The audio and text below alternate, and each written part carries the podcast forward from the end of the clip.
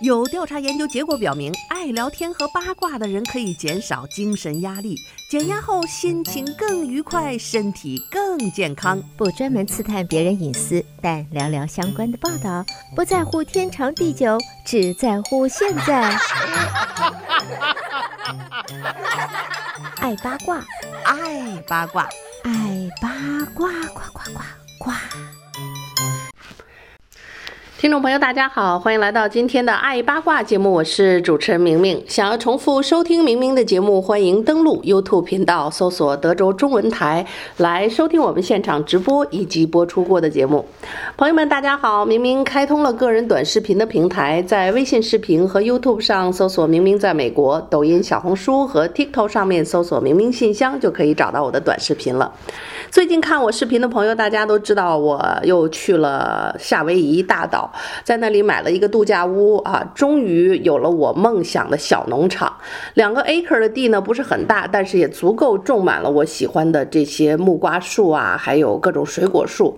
等到退休的时候呢，呃，下面种点菜，再养点鸡啊，吃点有机的鸡蛋。自己没事儿呢，这个海边钓点鱼，这基本上蛋白质、蔬菜、水果也就都有了。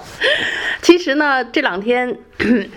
很多的朋友也跟我聊天啊，因为我们都是这个人到中年，我现在经常在考虑所谓一个养老的问题。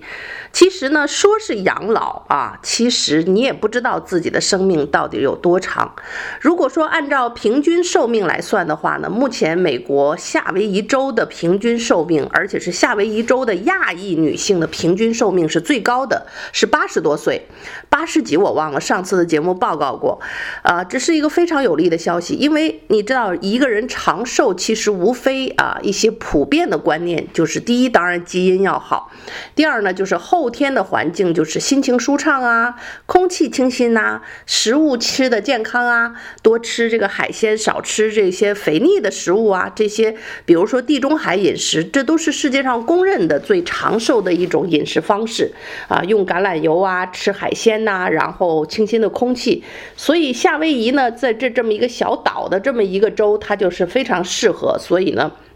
再加上我又看到了夏威夷州是全美国健保排在第一位的州，是一个非常适合养老退休的地方。当然，如果你钱太少，也不适合在那儿啊拿低保的人，因为它的普遍的生活费用还是很贵。房子有一些房子很贵，也有便宜的。然后啊，最重要的是什么牛奶啊、汽油啊啊这些这些东西比较贵。如果你又不会种菜，又不会钓鱼，所有这些东西都要花钱买，就是相当的贵。呃，同时呢，我们也看到了，其实，因因为我们不知道自己的寿命多长啊，就算今天是四十岁，我觉得我们也可以自称为所谓的这个养护自己身体健康了，因为。已经从人人的这个一生当中最高峰的体能状态，已经开始走下坡路，进入衰老的这个状况了。很多女性朋友呢，在四十多岁、五十岁左右也进入更年期，这些都是一个非常自然的老化的现象，但是也是预示着我们的生理的一个衰老的进程。那么在这个过程当中，你会发现哈，年轻的时候拼谁的事业大，谁谁钱钱赚得多，谁谁老公嫁得好，到老了的时候开始拼谁看。看得显得年轻，谁的身体健康状况好？其实拼不拼是次要的，真的就是说，你在年轻的时候可能认为很重要的一些事情，到了中老年的时候，你会觉得那些都是过眼云烟。有一个健康的身体，一个过得去的财务状况，能够有一个说走就走的心和体力，这才是最重要的。其实呢，我们每一天在吃的食物都在改变着我们整个的身体状况。最近呢，有一个新闻就爆出，斯坦福的学者第一次发现呢。这个食物的烹饪状况之下会发生这个食物的 DNA 的损害，所以呢，啊，你知道人人的这个身体看上去照片上你还是你这个人，实际上我们身体整个的细胞大概在几个月啊到到一年的一年的时间的都在陆续的更新，那么几年后你大概真的这个这。这个从从身体的角度来来讲，很有可能就是就是重新换了一遍了。所以呢，在你每天吃的这个食物里，实际上就是铸就着你的身体，这些就是日后的你。那么这个民以食为天啊，咱们老百姓都对这个吃很重视。第一呢，它是我们营养的源泉，保持我们每天的能量。一个人什么时候不肯吃东西了，你就知道这真的是呃，就是生命就快要到尽头了。但凡呢，不管是生病了还有什么样，你看，哎，这老人胃口好还能吃，哎，这基本上没什么太大的问题。其实呢，就菜品上来说啊，这个中国的这个烹饪方式是有。这这个悠久的历史，灿烂的文化，这口味咱先不说了，但确实呢，这个烹饪过的、做过的美食，有的时候确实是非常的美味。然后通过各种各样的调料所弄出来的，不管是麻辣烫啊，还是酸辣呀，还是什么各种口味，这也确实是现代的一个一个人的一个口福。但是不管如何，从营养和健康的层面来看呢，这个。不同的烹饪方法啊，尤其是用高温来烹炒食物的方式，还是有啊损失很多的健康的一个一个因素的。世界卫生组织下属的国际癌症研究机构提供的证据显示呢，人在这个食物在高温油炸以后，比如说像油条啊、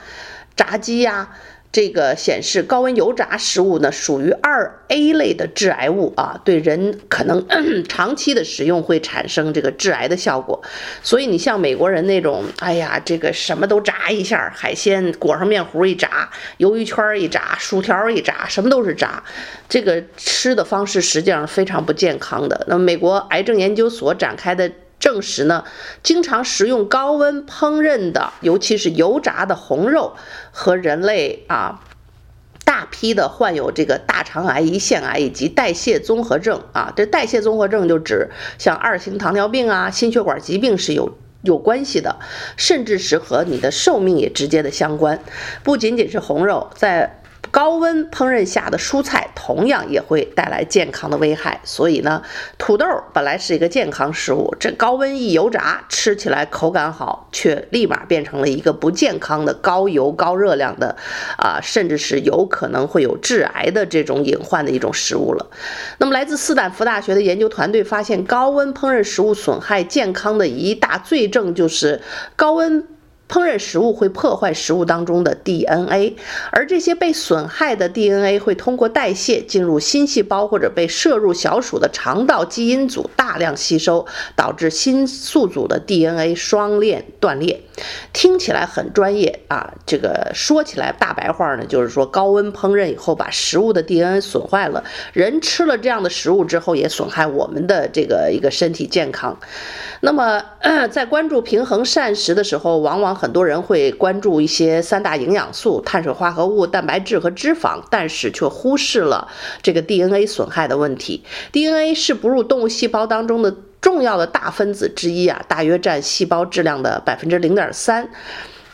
那当你吃一块五百克的牛排的时候，摄入的大约就超过一克的 DNA。在正常摄食的情况下呢，人和其他哺乳动物，呃的食物，这个吃过这些东西之后呢，它会迅速分解，形成这个脱氧单核苷酸，然后呢，最终被产生游离的这个核苷酸，最终被摄入的细胞内环境啊，补充合成的这个途径。事实上呢，DNA 的体外热的稳定性啊并不好，维持在九十五摄氏度的长时间加热就能加速 DNA 中这个一些呃脱氨基的反应。所以说，当这个。你烧开的这食物一旦达到一百度，就烧开水的这个温度，你想想，咱们炖个肉，烧个什么，随便的都是冒了泡，烧到一百九十度以上的，所以基本上很多食物就会就会被伤到了这个 DNA。那么结果显示，与最初的生食相比，加工加热以后食用中的食物的 DNA 出现了明显的损伤，啊，这个。对比来说呢，肉类中的 DNA 损伤高于土豆，高温烹饪的效果是更加的严重，呃，所以说呢，就是呃，食物啊，生吃是更健康的，啊，但是呢，啊，像我们知道美国人很喜欢吃沙拉，这就是一个生吃的方式。呃，我们华人大部分喜欢炒菜，炒菜呢就是有高温烹饪的这个问题，肯定会损失一部分维生素 C。但是好处是炒菜它炒了以后，你生吃可能这菠菜你就吃。这一大碗，哎，这炒菜呢一大把，一炒就一小点儿啊，所以呢可以吃的量多一点儿。我觉得这事儿呢，大家也不用过于紧张，就是能多吃蔬菜沙拉，吃蔬菜沙拉，不习惯美国人的沙拉，吃咱们中式的凉拌菜。然后这凉拌菜呢，其实我我个人也很喜欢吃，尤其像现在夏天天气非常炎热的时候，黄瓜切切丝儿啊，胡萝卜切个丝儿啊，然后这个拌个粉丝儿啊，这个几个丝儿啊，切点肉丝儿，然后就是中式的沙拉，其实你你也可以做得很好吃啊，但是可以更好的就保持了这些蔬菜里的一些营养成分，然后一定要炒呢，就是就是快炒啊，然后。大大的就可以多一点保留蔬菜，它们里边的一些呃维生素啊，这些营养成分不至于损失的太多。那么可以就是习惯能能吃这个生食的话呢，就一天当中可以呃增加一下自己饮食的这个结构，多一些这个原始食物的这个吃法。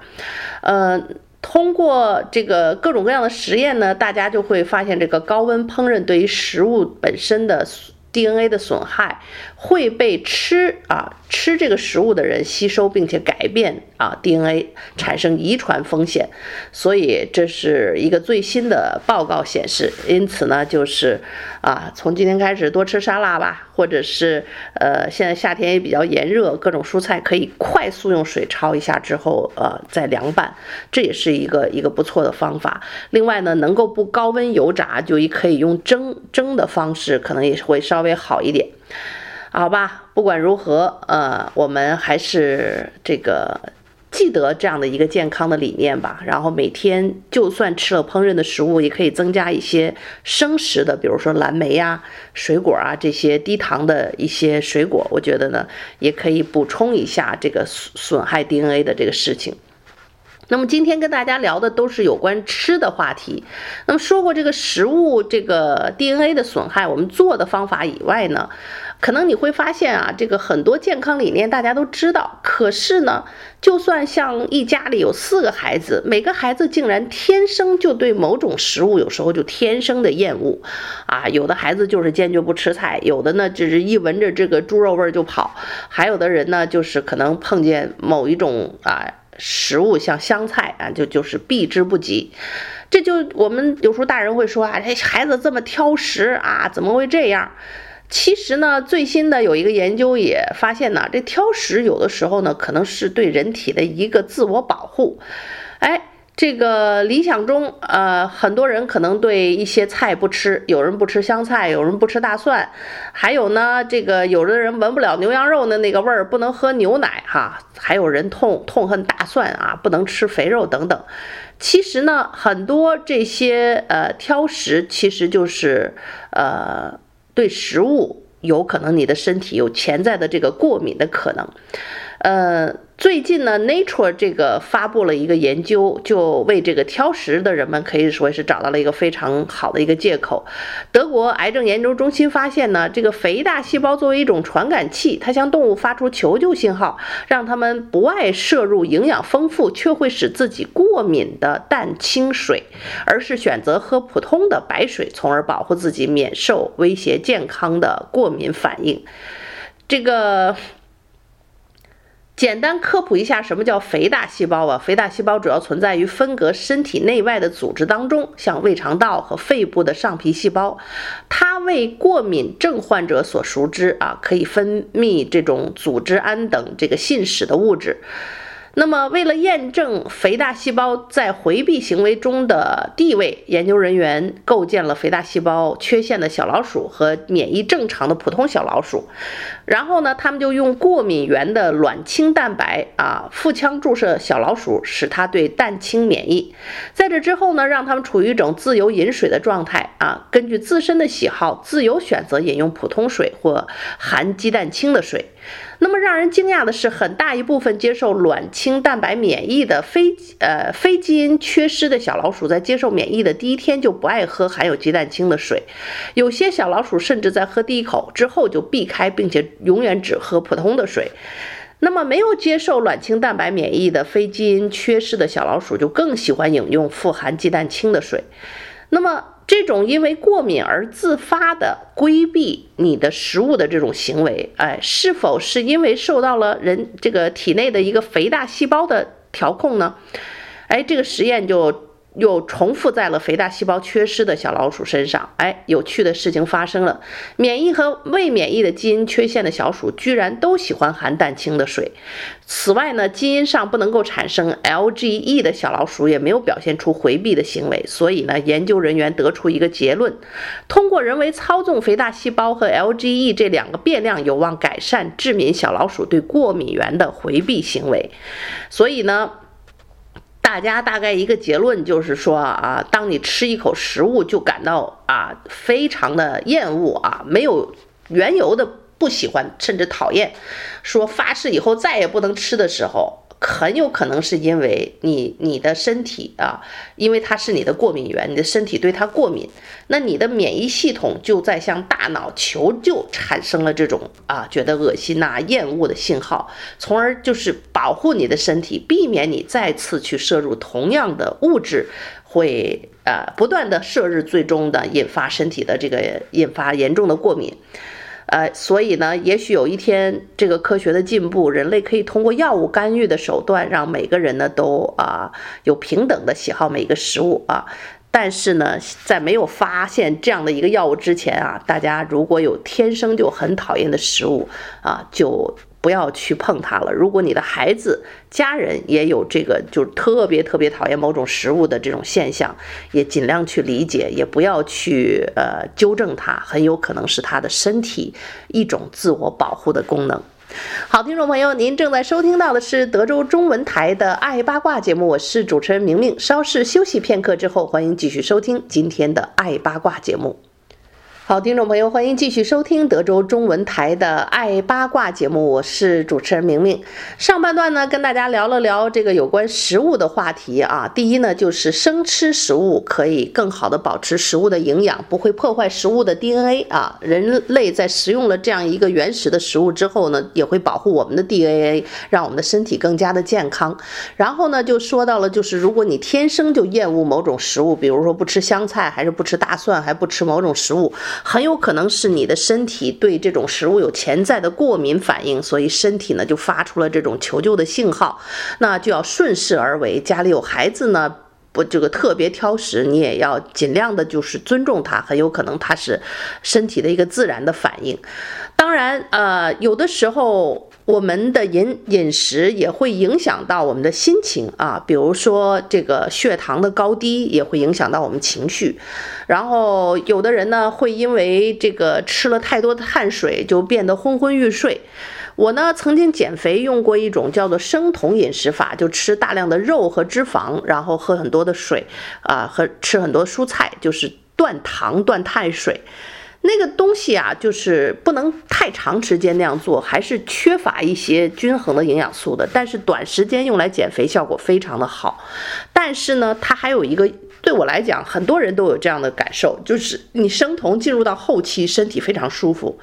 因为那个没有碳水以后哈、你不会觉得那个吃完饭的那个食困呐、哈欠连天，而是头脑异常的清醒啊。它这是由由于这个饮食结构造成呢，它那些蛋白质啊、脂类代谢 whatever 起什么样的作用，会让你的大脑高效的运作。